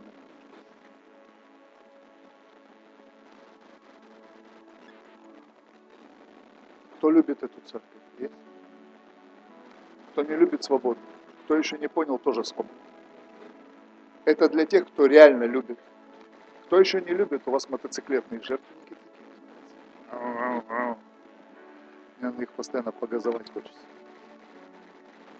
Если ты любишь эту церковь, я тебе скажу, сколько в этой церкви нужно. Думаю, миллионов двадцать сейчас. Думаю, где-то так.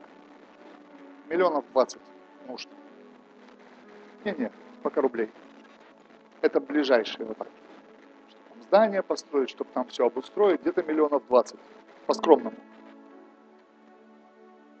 Представьте, это вам надо будет оплатить. О, я не хочу столько платить. Ты знаешь? Лучше захотеть. Потому что то, что для тебя кажется страшным, если ты скажешь, я хочу за это платить, ты уберешь осуждение из сердца. Когда ты начнешь платить за это радикально, помаленьку, килограмм гвоздей, кубометр досок, то, все, пятое, двадцать пятое, начнет приходить дерзновение. Ты, ты войдешь во вкус. Ого, ого, ого, ого, я 15 лет на миссии, я за все плачу. Я за все плачу сумасшедший. Когда мне Бог сказал студию сделать, я сказал, я, я просто не понимаю, как это. У меня даже не было вопроса заплатить. У меня был один вопрос, я не понимаю, как ее сделать. Но у меня сейчас студия есть еще. Я продюсером стал в этом году. Да, диск у нас первый мы выпустили, там написано продюсер Анатолий Гельманов. Я ржал стоял. Я продюсер. Это только Бог мог сделать, что я продюсером стал. Это же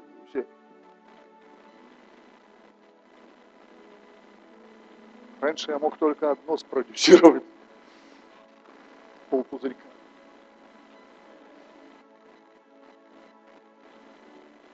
Я даю вам право.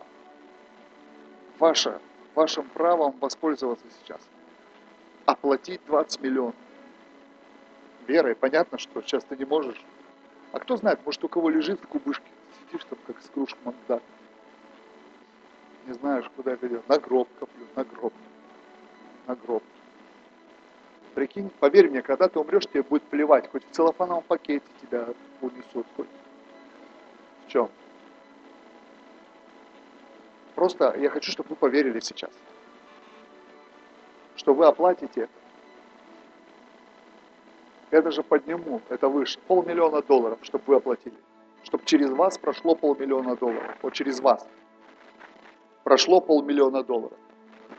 Это не значит, что вы должны все попродавать, все отдать. Забудьте все это давление. Это только бесы говорят, вот, не, не, не. Сделай себя большой трубой, баблопроводом.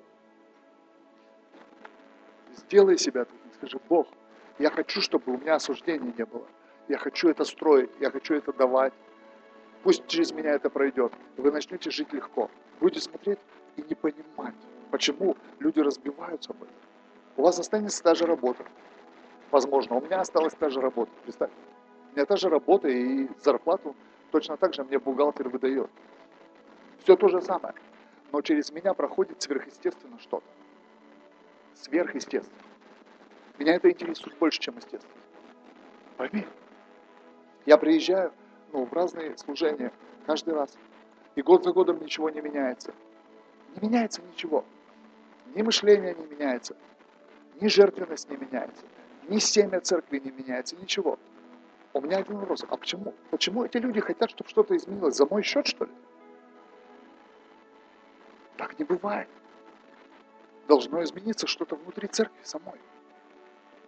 Если вы изменитесь, что-то произойдет. Почему? Потому что я могу вам служить. Потому что я где-то в другом живу в чем-то. От Бога. Я хочу, чтобы вы туда пришли. Пусть через вас пройдет этих полмиллиона долларов. Легко. Чтобы вы так вот сказали, когда вы будете храм Богу посвящать, вы бы сказали вот так. Мы это сделали. Мы. через нас. И знаете, многие из вас обнаружат, что ваше жилье изменилось, что ваши машины поменялись, что ваш бюджет поменялся, вы стали использовать ночь, рабочее время и свободное время. Вы стали платить там, где нужно, и вы стали получать больше от того, что было бесполезно. Это сверхъестественная жизнь. Дерзновение. Я прихожу к нему, он на меня смотрит, он меня слушает, потому что мое сердце меня не осуждает. Это не только я не курил, папа, дай 100 рублей. Это значит, я в церкви из атмосферы любви давал. Попробуйте это сделать. И забудьте то, что вы делали до этого. Забудьте. Вера это здесь и сейчас. Это не доставать, как у Брежнева. Вот у меня здесь, смотрите. Я вам давал уже 6 десятин за этот год, я уже дал. Я такое пожертвование давал. Попробуй сделать что-то сейчас. Просто представь, вот 30 раз в год. В магазин заходим каждый день. Каждый день. Продолжаем платить за все каждый день. Но только в церкви у нас какой-то демонический рационализм посещает нас. И мы говорим, этого достаточно. Недостаточно. Это все равно, что набрать полную корзинку, тебе скажут 3000 с тебя. Ты скажешь, ничего не знаю, на тебе 50 рублей. И сдачу еще. Но в Царстве Божьем мы так действуем. На тебе Бог 50 рублей. А теперь райдер.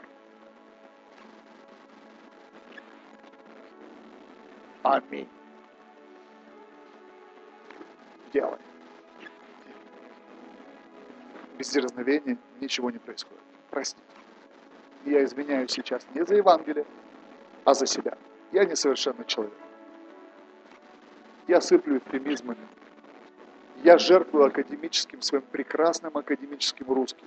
Я однажды кандидата филологии довел до слез.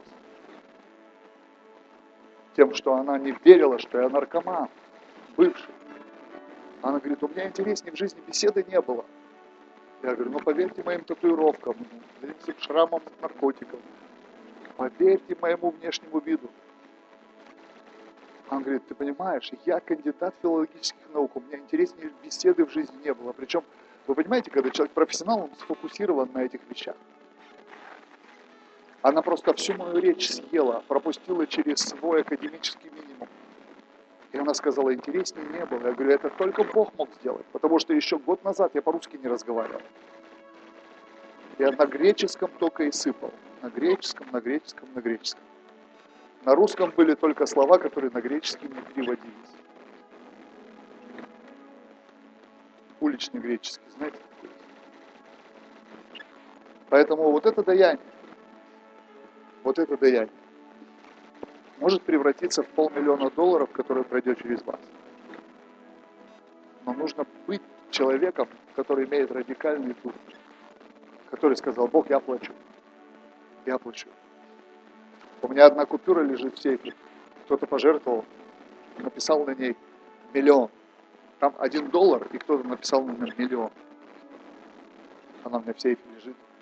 Кто-то вот так вот, все, что у него было, у него был доллар, но он хотел миллион. Вы знаете, я сказал аминь на это. И Бог может сделать так, что этот человек сможет дать миллион. Может. А недавно кто-то в пожертвование кинул купюру, я ее даже сфотал.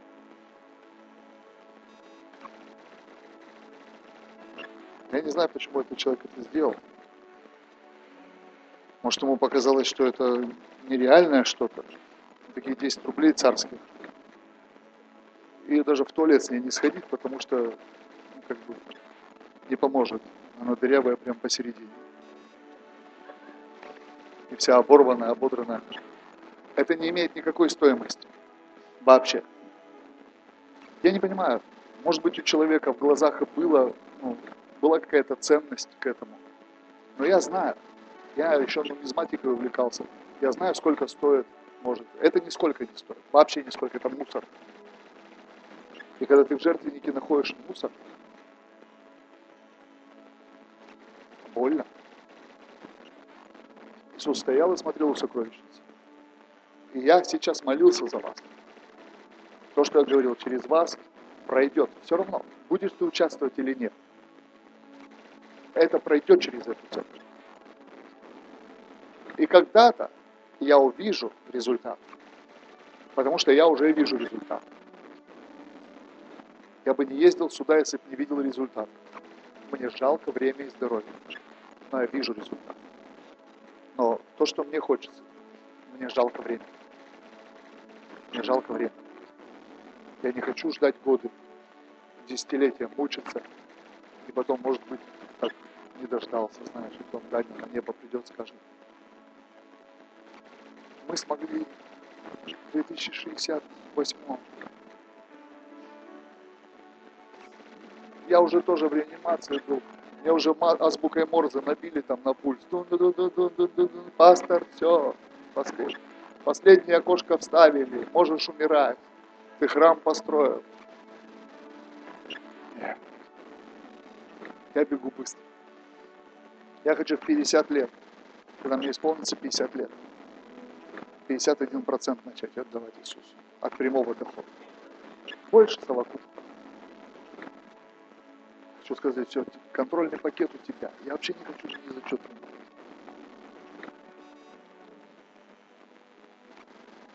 Пусть Дух Святой вам поможет. Завтра пойдем дальше. У меня есть некоторые темы, пришли к вам. Точнее, ко мне уже пришли, к вам придут завтра. Я думаю, это будет нам полезно. Пусть Бог вас благословит.